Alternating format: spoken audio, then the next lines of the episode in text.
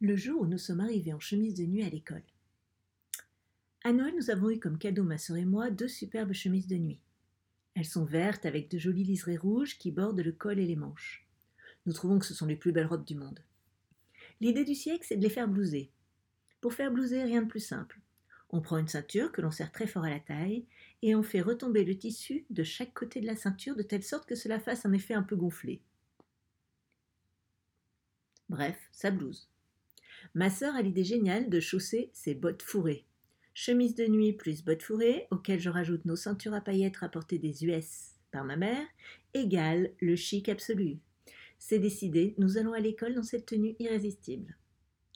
Je l'ai déjà dit, nos parents sont cool. Ou alors ils ne sont pas là car ils sont très occupés à leur vie d'adulte, ou alors ils ont beaucoup lu Lacan et Dolto et n'ont pas l'intention de restreindre notre créativité de styliste en herbe. Donc rien ne nous arrête et c'est la tête haute que nous entrons dans le bus avec notre nouvelle tenue. En général, je m'assieds à côté de Sarah ou de Nathalie, mais ce jour spécial, je décide de m'asseoir au fond du bus, pile dans l'axe central.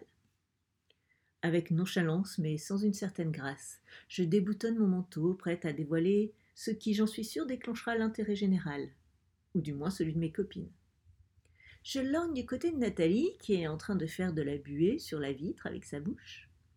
Quant à Sarah, elle est absorbée par son album euh, d'autocollants saraqués. Personne n'a l'air de remarquer que je suis au summum de l'élégance.